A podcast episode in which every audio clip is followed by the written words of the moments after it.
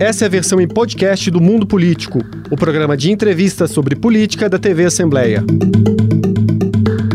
Olá, hoje no Mundo Político, um raio-x da disputa eleitoral em Minas. Como ficou o quadro da corrida pelo governo do estado com o fim das convenções? Como a sucessão estadual no segundo maior colégio eleitoral do país pode ser influenciada pelos embates nacionais? O que indicam as movimentações mais recentes dos principais pré-candidatos. Eu vou conversar com o jornalista Guilherme Ibrahim, editor de política do jornal o Tempo. Bem-vindo, Guilherme, ao Mundo Político. Só vamos tomar cuidado para isso aqui não virar uma conversa de botiquim ou resenha sobre o Cruzeiro, né? Um abraço, meu amigo. Olá, Marco. prazer em estar com vocês, com todos os amigos da TV Assembleia mais uma vez. Certamente não vai se tornar. A política brasileira, infelizmente, em algum tempo acabou se resumindo muito a papos de botiquim, mas de uma maneira pouco respeitosa ao botequim. Não vai ser o nosso caso aqui, certamente, para tratar do cenário já praticamente consolidado aqui em Minas Gerais, mas reitero meu prazer de voltar a falar contigo aqui. Isso aí, meu amigo. É o seguinte, né? Estamos gravando nesta segunda-feira e até o fim da manhã, 429 candidaturas a deputado federal e 546 a deputado estadual haviam sido registradas. Tem um prazo né, legal até o dia 15 de agosto para que as chapas ao governo sejam registradas, mas as principais decisões já foram encaminhadas. E talvez o principal fato da reta final tenha sido a confirmação da candidatura a governador do senador Carlos Viana, após diversos acenos não correspondidos de Jair Bolsonaro a Romeu Zema. Que impactos esse palanque pode trazer para a disputa em Minas, Ibrahim? Marco, eu acho que o principal impacto direto é na possibilidade concreta e com a qual se trabalhava na campanha de Romeu Zema, de haver uma possibilidade de vitória ainda no primeiro turno. As pesquisas de intenção de voto têm apontado é, muito evidentemente a liderança bastante confortável do governador no período de pré-campanha para a sua candidatura à reeleição. Mas acho que a entrada de Carlos Viana tem o potencial de penetrar em algumas das esferas do eleitorado que são, ah, nesse momento, próximas do governador Romeu Zema, mas que, em alguma medida, talvez estivessem distantes de um candidato apoiado pelo presidente da República, exatamente porque não havia, por parte de Romeu Zema, essa disposição de abraçar a candidatura de Jair Bolsonaro e abraçar o bolsonarismo como sendo uma plataforma de campanha e como sendo uma base eleitoral para chamar de sua. O governador muito habilmente conseguiu fazer isso nos últimos uh, três anos e meio, quase quatro anos, em se equilibrar entre o tom de defesa do bolsonarismo, mas um distanciamento bastante comedido e equilibrado para pelo menos manter é, a ideia no seu eleitorado, porque ele não era exatamente uma imagem e semelhança do presidente da República, apesar de notoriamente compartilhar de boa parte das visões uh, econômicas e até algumas visões de mundo quando se trata dessas categorias aí de, de guerra ideológica e coisas afins. É, mas acho que o principal impacto direto é na capacidade de Carlos Viana entrar, por exemplo, no eleitorado religioso, que é mais caro a, a campanha de Romeu Zema, por não haver exatamente um grande articulador do tamanho de Carlos Viana. Ele tem ali alguns parlamentares uh, do Partido Novo, por exemplo, o deputado federal Lucas Gonzalez, que tem é, é, muita entrância nesse público, mas acho que é um espaço onde Carlos Viana não apenas tem potencial para crescer, mas principalmente para incomodar essa liderança folgada nas pesquisas de intenções de voto, que são, até agora, aquelas em que mostram o governador Romeu Zema até então nadando de braçada. Já vimos isso nesse domingo, inclusive, né, com um grande ato na Igreja Batista da Lagoinha, é, no qual estiveram presentes Viana e Bolsonaro, primeiro ato conjunto dos dois né, após a oficialização da candidatura. É, é, ficou muito evidente, né, Marco, é, o quanto é, a mensagem que foi dada pelo presidente da República e a candidatura de Viana é, é, é também, de alguma maneira, para fustigar o governador, dizendo o seguinte: bom, já que o senhor não quis assumir a, a minha candidatura, digo, a candidatura do presidente da República, Jair Bolsonaro à reeleição, como sendo sua, eu vou mostrar exatamente com quantos paus se faz uma canoa do bolsonarismo e do, do grupo mais próximo é, e mais coeso, que mantém o presidente dos índices de aprovação, que conseguiu é, trazê-lo até agora bastante competitivamente para essa eleição de 2022. É, mas ficou muito evidente e, e, os recados foram absolutamente dados. ele esteve num dos grupos, se não o, o maior, talvez em volume, é, mas um daqueles que tem um potencial de vocalizar muito do que são as pautas e a defesa de determinados grupos religiosos que estão fortemente no apoio com o presidente Jair Bolsonaro. Será que a postura de Bolsonaro em Minas daqui para frente vai ser mais clara ou ele ainda pode continuar fazendo uma espécie de jogo duplo com acenos ao governador durante a campanha? É, eu acho que o jogo duplo é mais do que uma possibilidade, Marco, ele é uma necessidade. Porque, ainda que se trabalhe com a ideia de um crescimento da candidatura de Carlos Viana, é, e a nossa pesquisa do, do Grupo Sempre Editora, a pesquisa Data Tempo, mostra que claramente o potencial de ganho de voto de Carlos Viana com a identificação de ele sendo o candidato do presidente Jair Bolsonaro, faz com que ele chegue, por exemplo, a dois dígitos de intenções de voto nas pesquisas. E é importante que o presidente Jair Bolsonaro não fustigue o governador Romeu Zema a ponto de, num eventual segundo turno, ele se tornar refratário à presença do presidente da República. Porque, afinal de contas, é, o cenário atual indica uma possibilidade é, bastante consolidada de que tenhamos um segundo turno. Né? É, é, pelo menos na disputa nacional, está cada vez mais se aproximando de uma realidade. Então, eu acho que é importante que o presidente não faça determinados movimentos é, a ponto de dizer para o governador Romeu Zema: olha, não gostaríamos de estar juntos no segundo turno, porque essa não é uma realidade. O presidente da República, é, considerando a história política brasileira, precisa sim de um apoio do uh, candidato Romeu Zema, uma vez indo para o segundo turno, para que ele consiga virar o que hoje nas pesquisas de intenção de voto apontam como majoritariamente uma preferência pelo ex-presidente Lula aqui no estado. Então ele vai precisar de fôlego, vai precisar de palanque, e esse palanque no segundo turno nos parece, nesse momento, está é, muito mais consolidado para acontecer entre Romeu Zema e Alexandre Calil. E aí essa opção fica reservada para Romeu Zema. Vamos falar de notícias dessa segunda-feira. O vice de Viana ainda não foi divulgado. Uma especulação é que seria do União Brasil, mas a legenda, cobiçada também por outros candidatos, acabou anunciando nesta segunda que não integrará é, coligações majoritárias em Minas. Foi uma surpresa, Ibrahim? Eu acho que sim, Marco. É, a, a, gente esperava e a gente havia na nossa equipe já conversado em vários momentos com as candidaturas do União Brasil para ter a expectativa e a real a, a percepção do quanto eles gostariam de se engajar. Houve a primeira sinalização, e essa sinalização foi dada é, é, no momento anterior, para que a candidatura ficasse com a chapa do ex-presidente Lula e a chapa de Alexandre Calil, respectivamente, aqui em Minas Gerais. No entanto, é, a gente teve nitidamente a, a, sensação de que aquilo não estava exatamente azeitado, porque veio numa decisão de cima para baixo. Então, até então, a gente queria ouvir a base do União Brasil para saber exatamente o quanto eles estavam engajados nesse cenário. É, e ficou evidente que não estavam até aquele momento. E com o potencial principal que tem a União Brasil de horário gratuito eleitoral, de garantir tempo de TV para uma candidatura, é, ficou evidente que o preço para se levar a União Brasil para dentro de uma chapa seria bastante grande. É, e isso ficou evidente mais uma vez. E acho que estão fazendo, nesse momento, a opção por levar para o segundo turno uma necessidade que pode ser clara. Considerando um apoio do presidente, uma, um crescimento, melhor dizendo, do presidente Jair Bolsonaro para o segundo turno, ancorado aí nos aumentos possíveis de, de chegada do, do, Auxílio Brasil e de outros movimentos derivados aí do orçamento sendo levado para a população, é, União Brasil pode se tornar um ativo importante para o segundo turno, especialmente para essas campanhas que precisam entrar no eleitorado do interior dos estados, que precisam ter gente fazendo campanha onde o presidente da República nem sempre está. É, então, eu acho que a decisão do União Brasil é, ela surpreende diante da quantidade de conversas que foram feitas com atores diferentes, mas ela tem um componente bastante estratégico para o partido, que convenhamos, né, Marco? Até nacionalmente, até outra semana falávamos da candidatura de Luciano Pivar, como algo uh, certeiro, e Soraya Tronic se transformou na candidata do partido.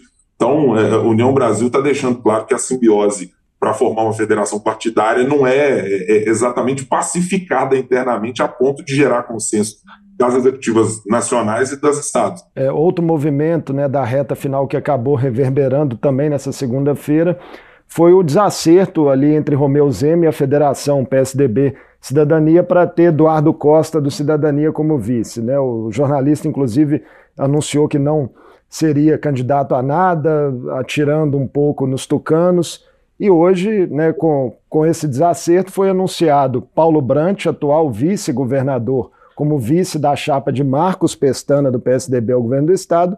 E no final de semana, Romeu Zema confirmou Matheus Simões, do próprio Partido Novo, ex-secretário, como seu vice. Esse desfecho prejudicou de alguma forma as estratégias do governador, Ibrahim? É, eu acho que, pelo menos na estratégia anunciada, é, vocalizada pelo governador e por alguns dos seus aliados, sob esse ponto de vista, eu diria que sim, Mar. É, a gente precisa levar em conta que essa decisão, inclusive de mudança de discurso do Partido Novo para esse ano de 2022, é, por vezes nós ouvimos o, o, ex-secretário-geral Matheus Simões dizer: olha, o Partido Novo precisa incorporar é, pautas sociais a, a, a, seu programa de governo, a sua ideia de como gerir o Estado. O governador Romeu Zema pisando efetivamente em palanques nas convenções de partidos aliados e outros com os quais ele gostaria de estar, porque isso é revelador e é sintomático de quanto a relação uh, Romeu Zema, governo do Estado, e a Assembleia Legislativa ela foi uma relação muito dificultada porque o governador não conseguiu formar maiorias sólidas quando precisou uh, de trabalhos para aprovar quaisquer projetos que sejam na Assembleia Legislativa, desde o regime de recuperação fiscal a outras pautas que, que foram levadas a cabo pelo governo. É, então, pelo menos do ponto de vista de narrativa, de discurso, sim, acho que não é o melhor dos cenários colocado para o Partido Novo. Agora, é, talvez o cenário dos sonhos para alguns dos integrantes do próprio partido, vou citar evidentemente a Matheus Simões, a, tenha saído talvez de uma maneira como o novo enxerga um modelo, pelo menos que nos últimos anos foi aquele que ele trata como ideal para a política. E acho que ele é simbólico também que esteja reproduzido na chapa nacional, que é uma chapa formada por Felipe Dávila e pelo deputado federal Tiago Mitrô. É, se não é o mundo dos sonhos para o governador Romeu Zema, também não chega a ser um mundo de, de pesadelo para a formação da sua chapa, uma vez que, pelo menos do ponto de vista da unidade interna, e talvez ela importe para o cenário eleitoral muito menos é, do que a efetividade das, das, das uniões e dos apoios que o governador tem e precisa ter, é, mas eu acho que não sai como uma derrota política, como uma derrota eleitoral. É, em relação às federações, Ibrahim, além dessa briga entre PSDB e Cidadania que acabou inviabilizando né, a presença de Eduardo Costa na chapa de Romeu Zema, a gente viu também PSOL e Rede, que também estão federados, adotarem caminhos distintos. O PSOL lançou a professora Lorene Figueiredo e a Rede declarou apoio informal a Calil. As federações foram pensadas né, como uma forma de estimular acordos eleitorais mais programáticos entre as legendas. Mas será que nós já estamos tendo sinais de que é, isso não vai se concretizar diante da realidade cotidiana da política brasileira? É, eu acho que esse primeiro teste para poucos partidos tem funcionado de maneira harmônica. É, mesmo naquelas que a gente imagina que, do ponto de vista programático, pudessem ter uma relação mais consolidada, no caso de Rede PSOL, por exemplo, é, aí eu trago informações do que a gente colhe dos bastidores conversando com, com parlamentares é, e, e, com pessoas ligadas a esses partidos, é de que há insatisfações que vão desde a escolha da quantidade de pessoas a estarem nas chapas, quanto do volume de recursos empenhado, por exemplo, para fundo eleitoral. É, então, não é uma condição absolutamente pacificada, em que as federações tem ali muita gente achando isso o melhor dos mundos. É, acho que a sinalização aqui, PSDB Cidadania, deixou muito evidente que está muito longe disso. É, mas aí eu estou pensando de um ponto de vista de é, é quase que utópico ou do cenário que a gente imagina de ser melhor para a política brasileira.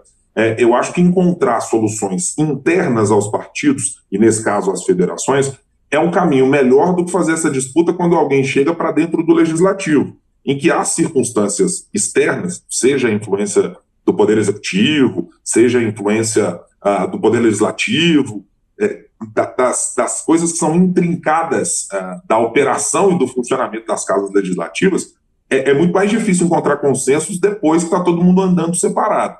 Então, eu acho que esse primeiro momento é, é natural que isso aconteça, mas é, há casos muito emblemáticos, repito, como, como o caso PSDB Cidadania aqui em Minas Gerais. Mas acho que no saldo geral, e olhando para o futuro, me parece que os partidos, se não houver uma mudança no meio do caminho na próxima legislatura, como acontece eiro e vezeiro uh, no Congresso Nacional, é, eu acho que é um bom caminho do ponto de vista institucional. Eu tenho lá minhas dúvidas é se grandes nomes da política brasileira e nomes que historicamente têm ali articulação e, e noções de como fazer os partidos políticos funcionarem internamente, se eles vão topar o ingresso nas federações. Elas são importantes, é, mas eu temo que elas possam sofrer algumas mudanças significativas na próxima legislatura. E Alexandre Calil, Ibrahim, em segundo lugar nas pesquisas disponíveis até aqui, o ex-prefeito tem apostado na aliança com Lula como é, aí a, a, principal estratégia para poder crescer. Né? O interior ainda é um calcanhar de Aquiles muito grande para Calil? É, é, Marco, e eu acho que é, é em função, primeiro, da gente ter uma circunstância de que, é, por mais que nós que trabalhamos e acompanhamos política diariamente, é, sempre utilizemos a perspectiva de que a transferência de votos é, ela é real, de que ela acontece, e de fato há é, base histórica para se a gente diga isso, é, eu acho que desde a eleição do presidente Jair Bolsonaro, a gente tem alguns movimentos muito sui generis na política que me, me deixam mais com dúvidas do que certezas. É, a gente está falando de dois políticos, no caso de Minas Gerais, do ex-prefeito Alexandre Calil e do governador Romeu Zema, de pessoas que foram forjadas na ideia de que não são políticos. E agora, o caso de Alexandre Calil é de se abraçar a um político, é, uma grande liderança brasileira, para dizer: eu sou o candidato dessa liderança. Como é que fica o eleitor que apostou na ideia de que o ex-prefeito sempre foi um não político, de que agora abraça a política como uh, a, a, grande chance para que se torne governador, e especialmente como uma figura que tem um grau de rejeição, ao mesmo tempo que tem também de aceitação, como o ex-presidente Lula.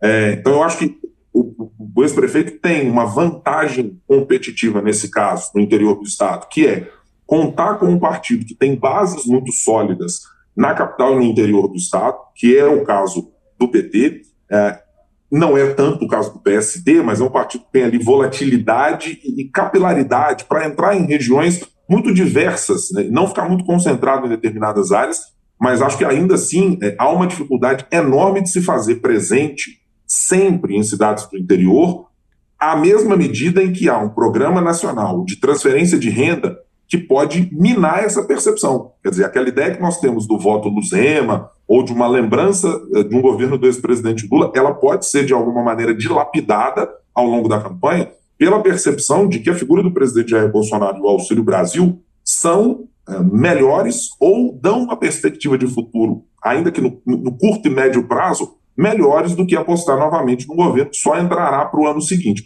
É, então, eu acho que tem um desafio muito importante colocado para o ex-prefeito Alexandre Calil, é, e não sei, com uma campanha mais curta como temos nesse ano, se dá exatamente tempo disso acontecer. Mas acho que há uma possibilidade, sim, bastante clara de que, pelo menos, ele melhore os seus indicadores nas pesquisas. E em Minas já houve Lulécio, Dilmazia, outros movimentos aí. Não seria surpresa também se parte do eleitorado optar aí por um Lula-Zema, né? Isso pode acabar acontecendo a depender do contexto. Ah, não tenho dúvida, Marco. E acho que esse movimento é, ele já é manifesto, é, já é nítido para alguns prefeitos e acho que de alguma medida ele já está ecoado até mesmo nos discursos, pelo, por exemplo, do governador do estado. É, são poucas as vezes, é, exceção talvez feita ao lançamento da chapa é, Lula-Calil aqui no interior de Minas Gerais, no Triângulo Mineiro, em que houve um ataque frontal do governador de Minas Gerais ao ex-presidente Lula. Na média, é, acho que e, e sobram é, diariamente nas redes sociais do governo, governador e etc., os ecos de Fernando Pimentel e da gestão petista na última eleição. Mas não é exatamente um eco antilulista uh, no sentido de usar o nome do ex-presidente e reiterar a figura do ex-presidente o tempo inteiro. E acho que é essa, é, essa tentativa calculada de não fustigar quem, ao mesmo tempo, poderá votar no governador Romeu Zema, e os, e os indicadores de intenção de voto estão mostrando isso, mas não é nem um pouco refratário ao retorno do ex-presidente Lula. Então, acho que o mesmo equilíbrio, talvez, que o governador tenha tido de ter ao longo dos últimos três anos e meio, de se colocar não como um bolsonarista de primeira hora, mas também não sendo refratário, acho que o caso do, do ex-presidente Lula, claro que com medidas muito diferentes, mas também é um pouco do que o governador tende a fazer para consolidar a vantagem que tem nesse momento. Você falou no início da nossa entrevista, Ibrahim, que considera que a entrada de Carlos Viana na disputa pode empurrar esse pleito para o segundo turno, né? Crescem essas chances.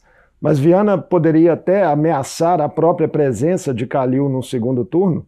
Ou do próprio Zema? O cenário fica com uma dose de incerteza? Esse é um ponto, Marco, que eu tenho lá é, severas dúvidas é, para saber o quanto esse eleitorado, de fato, ele pode desidratar o governador Romeu Zema. Porque eu não consigo imaginar que esse eleitorado de Carlos Viana saia exatamente do ex-prefeito Alexandre Calil. É, me parece muito mais acoplado de alguma maneira àquele eleitor, vou chamar hoje de zemista, ou acima dessa escala, um eleitor bolsonarista, que poderá se identificar mais, a gente já tem relatos aos montes, das pessoas que se identificam com o presidente da República, a ponto de dizer: olha, eu votava no Zema, até gosto dele, mas eu vou com o candidato que o presidente Jair Bolsonaro disser. É, hoje, as pesquisas mostram que para que Carlos Viana tivesse essa possibilidade, é, seria uma remada, acho que de proporções absolutamente históricas.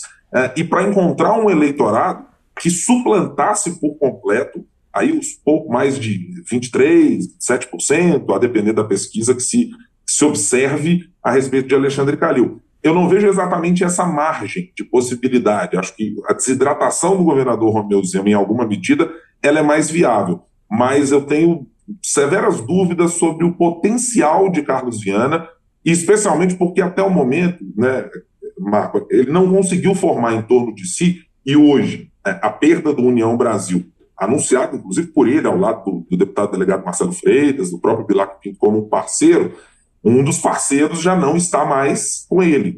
Então fica um pouco mais difícil fazer com que o presidente da República, que é o seu grande cabo eleitoral, esteja em várias regiões do estado ao mesmo tempo, tendo de viajar o restante do Brasil e sem uma quantidade de partidos e, por consequência, de parlamentares e de gente para fazer campanha no interior do estado, a ponto de garantir a ele uma possibilidade tão clara assim de uh, passar é, Alexandre Calil na disputa. Acho muito pouco provável que isso aconteça. E como você viu, Ibrahim, a ausência de Zema no primeiro debate é, entre os candidatos a governador, a ausência essa que foi informada ali na última hora, né, já aos 45 do segundo tempo, debate esse promovido pela Band no último domingo. É, é para contar um pouco de história, Marco, desse caso, na, na semana anterior, quando nós entrevistamos o governador Romeu Zema, a, pela Rádio Super, eu, Rodrigo Freitas e, e Thalita Marinho no Mercado Central, é, uma das perguntas que nós fizemos foi exatamente sobre a possibilidade que aquele momento era aventada uh, por alguns integrantes da campanha do governador de que ele não fosse, dada a dianteira que tem nas pesquisas de intenção de voto. É, e aí aquela pulga atrás da orelha já começou a, a, a nos manter né, em aberto com essa possibilidade. Bom, ela foi sacramentada e da maneira como foi, com integrantes do Partido Novo apresentando, inclusive posts lá dizendo que o governador iria. É, eu acho que do ponto de vista, primeiro, democrático, ah, da presença, ou da ausência, nesse caso, do governador, é ruim, evidentemente. A presença nos debates ajuda, é, e ainda que os candidatos usem, por vezes, do argumento de que não, mas chega lá, na, na, naquele momento, as perguntas são X, Y, Z, mas acho que é uma medida que o eleitor usa para avaliar alguns componentes que são para além somente da racionalidade, mas do comportamento, é, da capacidade de resposta diante de um momento de dureza, de crítica, que é inclusive uma, uma maneira que o eleitor encontra nas redes sociais, por vezes muito raivosa, é, com, com, pouca polidez para fazer isso, mas é um momento em que as pessoas acabam é, prestando atenção quando isso acontece. Então, assim, do ponto de vista geral, conceitualmente falando, é, eu acho muito ruim que o governador não tenha se disposto a, a ir especialmente tendo a dianteira que tem. É, e aí é, uma, é um cálculo muito mais da comunicação política do que efetivamente de uma perspectiva de elogio à democracia ou de gosto pela democracia.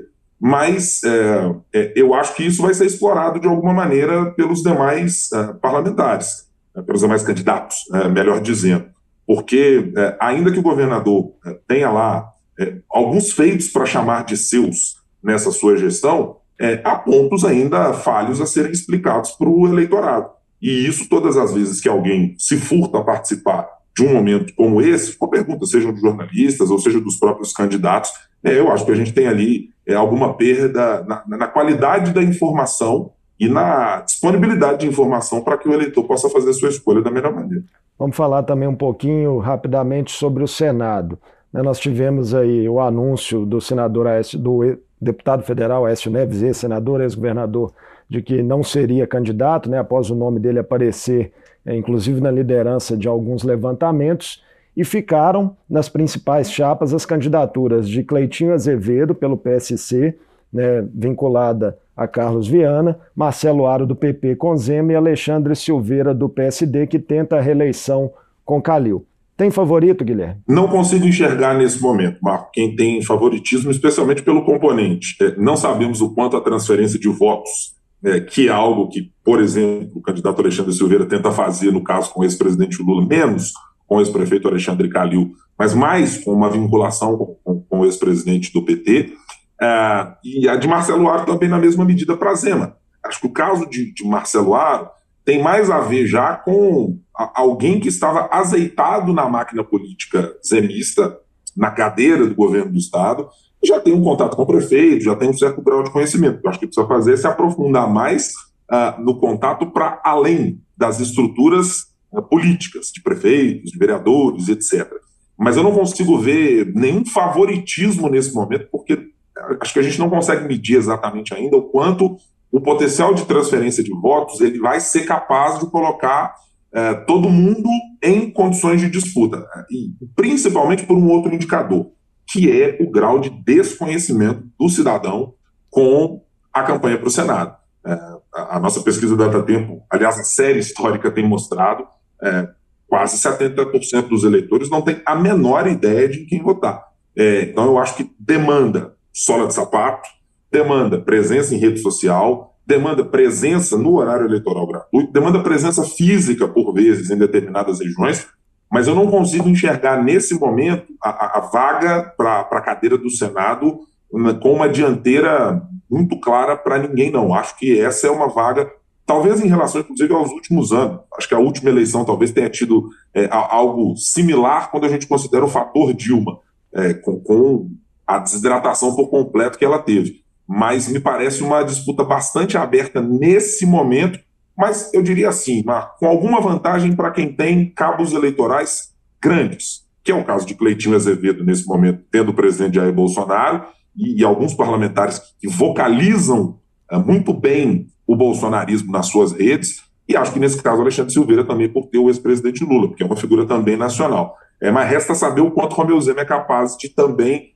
colocar, digamos assim, Marcelo Aro debaixo do braço e conseguir eh, levá-lo eventualmente para uma condição mais competitiva nessa, nessa disputa. Além das definições para o governo e para o Senado, você acredita que Minas Gerais pode ser de novo um fiel da balança na disputa nacional bastante polarizada aí entre o ex-presidente Lula e Jair Bolsonaro? Não tenho dúvida, Marco. Acho que mais uma vez a gente vai ter em Minas Gerais, e já devemos ter, é, até simbolicamente esse fim de semana para quem tem a, a, noção da necessidade do quanto o presidente Jair Bolsonaro precisa estar em Minas Gerais, ele esteve na sexta-feira em Montes Claros e no domingo voltou para participar de um ato na capital mineira. O ex-presidente Lula já tem a agenda marcada para o próximo dia 18 na capital mineira, mas tem também aí uma possibilidade de ir para a região do Vale do Aço, aí, nos dias que sucedem essa vinda para a capital. Eu não tenho dúvida de que Minas Gerais, mais uma vez, acumulando 10% do eleitorado brasileiro, vai ter um papel absolutamente fundamental na campanha para quem quiser vencer as eleições de 2022.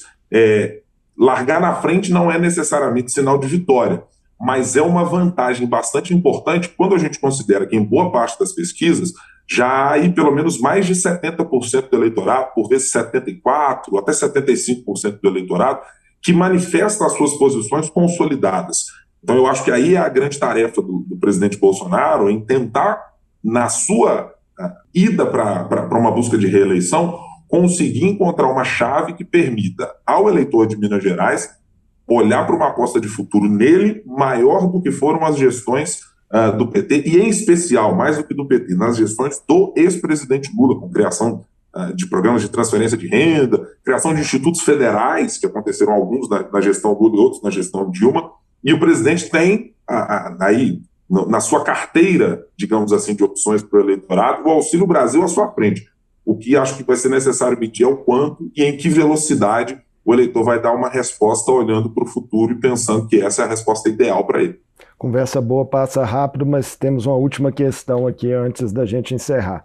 As eleições, Ibrahim, ocorrerão em meio a manifestações em defesa da democracia, mobilizações do Palácio do Planalto para o 7 de setembro e insinuações constantes sem provas de Bolsonaro em relação ao sistema de votação por urnas eletrônicas.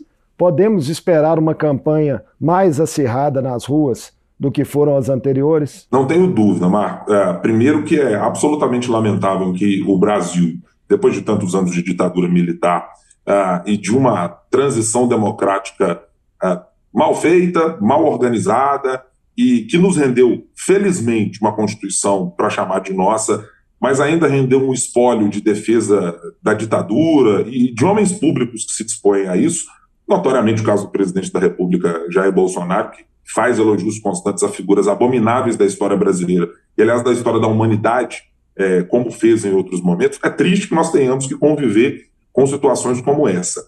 É, mas acho que esse é um dos pontos em que está em discussão para essas eleições. É, a gente vê, por vezes, alguns dos candidatos vocalizarem. Nós entrevistamos há algumas semanas candidatos ao Senado, etc., que vocalizam é, esse tipo de discussão a respeito de fechamento de, de Congresso, fechamento Supremo é, e coisas absolutamente antagônicas à democracia é, e que, por vezes, é, se ancoram numa ideia de que isso faz parte de uma disputa eleitoral. É, é triste que isso aconteça, mas acho que, efetivamente, é, esse é um dos pontos a ser levado em conta quando o eleitor estiver pensando em fazer a sua escolha. aqueles que possam ter críticas, e elas são absolutamente saudáveis, ao Legislativo, ao Judiciário, ao STJ, ao STF, à Assembleia Legislativa, às câmaras municipais, aos poderes executivos, aos representantes que estão lá, é, mas é inaceitável que a gente tenha qualquer tipo de tentativa de ruptura é, democrática. É, eu acho apenas que isso está absolutamente dado. Infelizmente, o Exército Brasileiro, por exemplo, tem expressado a, a, esse papel quando está aí na participação, por exemplo, nas comissões do Tribunal Superior Eleitoral. Lamentável que uma instituição também esteja se propondo a fazer isso. Não surpreende, infelizmente, mas é lamentável que isso aconteça. Mas não tenho dúvida, espero que menos do que a, a minha convicção para o momento, é de que teremos, para além de eleições acirradas, como a gente já teve, espero não termos também eleições que sejam violentas acima de tudo, que o respeito ao resultado eleitoral uh, ele seja sacramentado, assegurado, para que o cidadão tenha a paz de saber que ao final do ano ou teremos o presidente Jair Bolsonaro na sua continuidade, ou teremos o ex-presidente Lula ou alguma das, da, daquelas que estão na terceira via colocadas nesse momento. Mas, mas temo muito que a eleição seja pior do ponto de vista de humanidade, né? Na relação entre, entre pares que se respeitem com posições divergentes do que tivemos em outros momentos da história brasileira. Muita história para a gente contar até outubro. Obrigado, Brahim, por essa conversa bacana aqui no Mundo Político sobre o cenário estadual e nacional também das disputas eleitorais de 2022. Marco, prazer é todo meu estar com você, estar com os amigos da TV Assembleia, com todo mundo que nos acompanha pelo Estado. É, prazer é ainda maior porque estou conversando com um amigo de longa data é, e espero que a gente converse muito mais até o final dessas eleições, podendo aqui tratar absolutamente dos, dos fatos da política, de quantas urnas foram apuradas, de quanto a transição democrática ou a continuidade democrática acontecerá esperamos nós até o final desse ano. Comemorar o acesso do Cruzeiro também, final do ano, em dezembro. Esse, é- Isso é importante. Mas esse eu já posso cravar. O Instituto Data Ibrahim, o Instituto Marco Soalheiro já pode cravar que esse já aconteceu. Isso aí. Eu conversei com o jornalista Guilherme Ibrahim, editor de política do jornal o Tempo. Falamos sobre as perspectivas das disputas eleitorais pelo governo do Estado e pela presidência da República em Minas Gerais, a partir do quadro desenhado com o fim das convenções partidárias. O Mundo Político fica por aqui. Obrigado por nos acompanhar e até o próximo programa. O Mundo Político é uma realização da TV Assembleia de Minas Gerais. A apresentação foi de Marco Antônio Soalheiro, a produção de Tayana Máximo, a edição de áudio foi de Leandro César e a direção de Vivian Menezes. Você pode seguir o Mundo Político nos principais tocadores de podcast. Assim, você não perde nenhuma edição do programa. Para ver essa entrevista e outros conteúdos da TV Assembleia, acesse almg.gov.br/tv.